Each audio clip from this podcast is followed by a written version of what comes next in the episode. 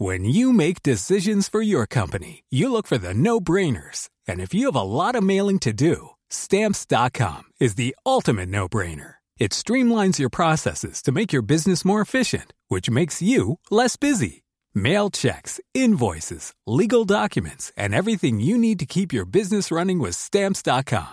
Seamlessly connect with every major marketplace and shopping cart. Schedule package pickups and see your cheapest and fastest shipping options from different carriers. With rates up to 89% off USPS and UPS rates. And with the Stamps.com mobile app, you can take care of mailing and shipping wherever you are. Make the same no-brainer decision as over 1 million other businesses with Stamps.com. Sign up with Code PROGRAM for a four-week trial, plus free postage and a free digital scale. No long-term commitments or contracts. That's Stamps.com.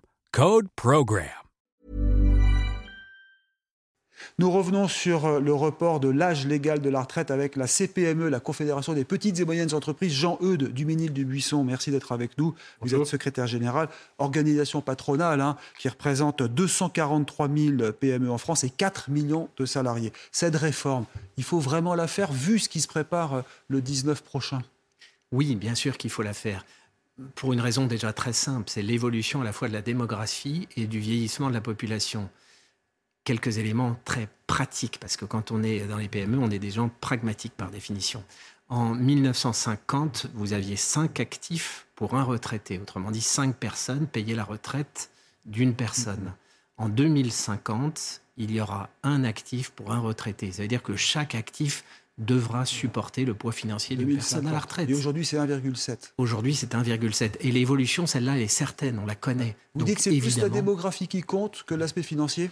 Ben, ça va avec, c'est-à-dire que euh, cette démographie fait que euh, le poids euh, des retraites en termes de financement, évidemment, devient de plus en plus important.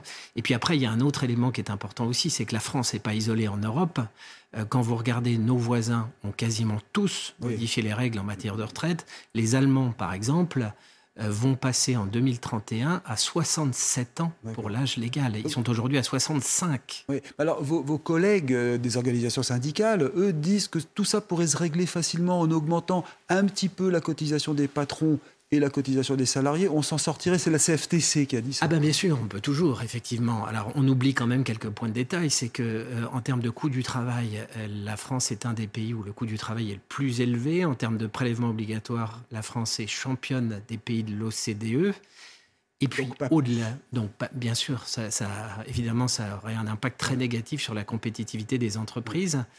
Euh, voilà, et donc ça, ça, il faut évidemment Alors, vous, vous craignez cette euh, révolte du 19 si elle a lieu, puisque pour c'est une mobilisation, des grèves annoncées, mais il faudra que ça dure pour que ça bloque la France. Ça serait vraiment très ennuyeux pour les PME ben, ce qu'on craint, oui, c'est effectivement un blocage de l'économie et du fonctionnement normal de l'économie. Il ne faut pas oublier que les entreprises ont été déjà très largement impactées par la période Covid, précédemment par les gilets jaunes, plus récemment par les mouvements sur les carburants. Vous voyez, tout ça mis bout à bout, ça, ça a un impact sur la vie quotidienne des entreprises. Donc, euh, que les syndicats puissent exprimer un désaccord, c'est normal.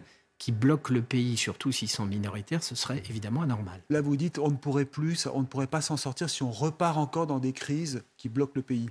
Bah, je dis simplement que ça aurait effectivement un impact mm. sur l'économie et que euh, les entreprises les plus fragiles sont évidemment les plus petites. il y en a qui sont en difficulté de paiement aussi, hein, c'est ça qu'il faut voir. Bien sûr, aujourd'hui, les difficultés des entreprises, c'est le prix de l'énergie qui arrive en première position, c'est les difficultés à recruter du personnel, ce qui est un paradoxe, et puis l'inflation, ça concerne les Français, mais ça concerne aussi les entreprises. Alors je me tourne vers le patron, vers les patrons. Est-ce que vraiment ils sont prêts à jouer le jeu et à garder les plus 50 ans au travail, les plus de 55. Parce qu'on dit qu'effectivement, euh, l'emploi des seniors, ça aussi, ça aiderait les retraites. Alors, on a Est-ce raison. qu'on va travailler plus longtemps? Est-ce qu'on le pourra d'ailleurs? On a évidemment raison d'interpeller les entreprises là-dessus. Il y a une responsabilité de la part des entreprises, mais il faut aller au-delà. Il y a une responsabilité pour les salariés et puis pour les pouvoirs publics. Je vous rappelle que jusqu'à présent, les salariés ne souhaitaient partir plus tôt et d'ailleurs, il y avait euh, des dispositifs publics mhm. qui incitaient financièrement les entreprises à se séparer plutôt de leurs salariés. Eux partaient volontairement, mais est-ce que vous, vous êtes prêt maintenant à les conserver, à les garder le plus longtemps possible? Là aussi, je pense qu'il faut faire la distinction entre les grandes et les petites entreprises. Dans les petites entreprises, quelqu'un qui est plus âgé, c'est une expérience, et quand il quitte l'entreprise, c'est véritablement une perte pour l'entreprise parce qu'il